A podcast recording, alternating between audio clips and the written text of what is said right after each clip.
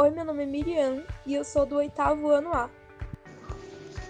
Oi, meu nome é Laura e eu sou do oitavo ano A. Nós iremos falar um pouco sobre as consequências econômicas e sociais que o Covid-19 trouxe e de que forma ela afeta toda a população.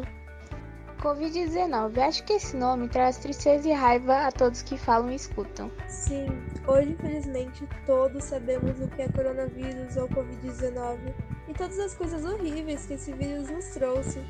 Mas me fala aí, o que exatamente é Covid-19? Bom, para refrescar sua memória, o Covid-19 é uma família de vírus que causa de um simples resfriado até crises respiratórias graves, que podem levar a óbito. Essa doença veio da China, tudo porque uma pessoa muito inteligente achou que comer um animal estranho seria uma boa ideia.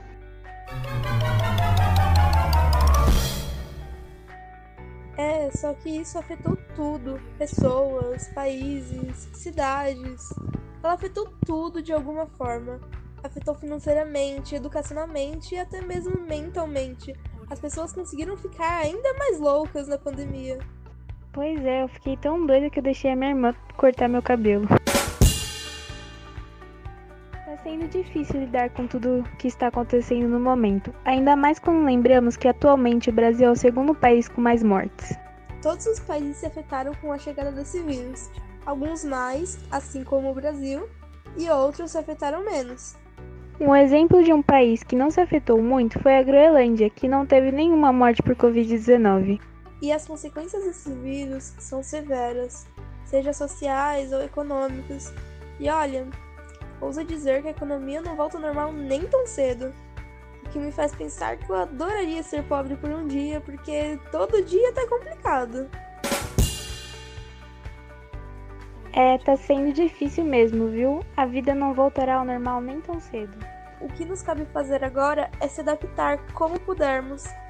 Se você aí do outro lado da tela quer saber mais sobre essas consequências, como elas afetam o Brasil, o mundo, a sua cidade, você, sua família e amigos, continue ouvindo esse podcast. Primeiramente, acho bom começarmos falando das principais consequências econômicas e sociais que a pandemia nos trouxe. Além do impacto da própria doença Covid-19 ao organismo, precisamos conhecer as consequências sociais, políticas, econômicas e culturais da pandemia. Isso mesmo. Saúde mental. Em situações de distanciamento e isolamento social, sofrimento psicológico tende a ser maior, o que também é intensificado pela incerteza sobre os riscos individuais ou pelo medo de infectar familiares e amigos, o que pode potencializar estados mentais disfóricos. Então, sendo assim, mesmo indivíduos que não foram afetados diretamente pela infecção estão vulneráveis ao impacto da pandemia na saúde mental. O acúmulo de funções e a sobrecarga e preocupação gerada pelas mudanças no que se refere a trabalho, tarefas domésticas, alimentação, transporte, questões econômicas e na educação, por exemplo, podem ser fatores desencadeantes.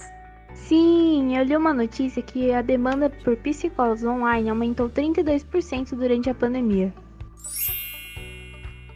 Ganha de peso e exposição às telas. Essas mudanças de comportamento durante a pandemia favorecem o ganho de peso em crianças e adolescentes, o que pode ter efeito significativo na saúde.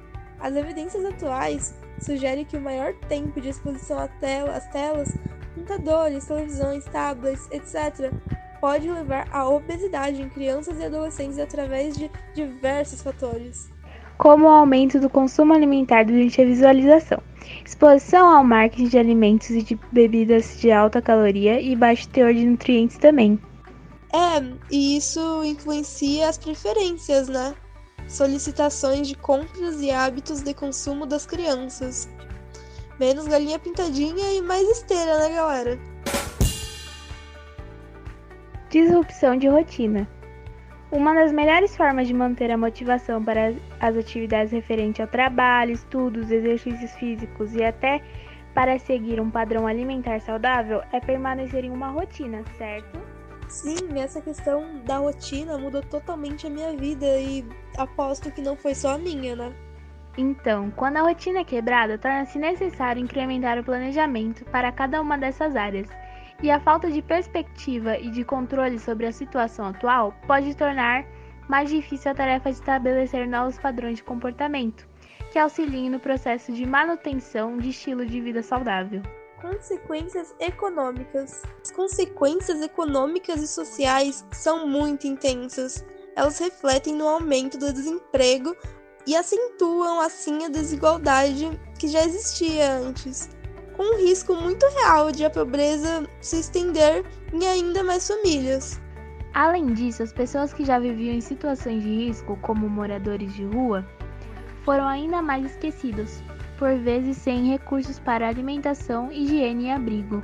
Tem essa questão dos moradores de rua, que agora é uma situação bem mais precária do que já era antes, né? Mas a gente não pode deixar de lembrar que o Covid também trouxe algumas lições, né? Como por exemplo, agora podemos trabalhar em casa. As empresas se adaptaram rapidamente aos escritórios domésticos. Sim, pode ser difícil se comunicar aqui e pode ser difícil se comunicar lá. Mas eles descobriram que muitas funções podem permanecer nesse estado para sempre. Essa questão de ter menos empregos físicos e mais virtuais podem ajudar muito, inclusive a poluição, né?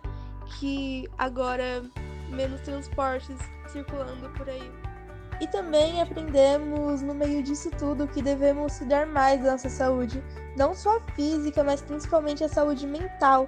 Agora, depois de tudo isso, o foco na saúde dobrou. Algumas pessoas estão fazendo dietas, bebendo duas, três vezes mais água do que bebiam antes e se perguntando por que não consultaram um médico antes para cuidar daquele probleminha irritante na coluna, ou até se questionando por que não vão à academia. Menos bacon e mais salada, né? A pandemia nos diz que, obviamente, precisamos cuidar de nós mesmos, mas também que é importante considerar outras pessoas. Sim, ficar em casa, isolado, significa proteger nossos familiares, vizinhos, idosos e pessoas mais vulneráveis. Isso nos ensina a não olhar só para o nosso próprio umbigo, principalmente depois com a pandemia, que ele foi bem mais pra frente junto com os quilos. Também vale lembrar que com a pandemia o planeta baixou a taxa de poluição. Menos carros circulando, aviões, motos e assim por diante. O ar está mais puro. Isso nos faz pensar como seria o planeta se só existisse veículos elétricos. Pena que provavelmente não iremos viver o bastante para ver só veículos elétricos circulando e não ver mais veículos movidos a gasolina. Mas claro que essas coisas boas não compensam tudo de ruim que o Covid trouxe, mas no final de tudo, eles nos ensinou boas lições. Lições importantes. A pandemia serviu como um alerta a toda a humanidade. O Covid nos lembra que a Terra não é infinita e que toda ação tem uma consequência.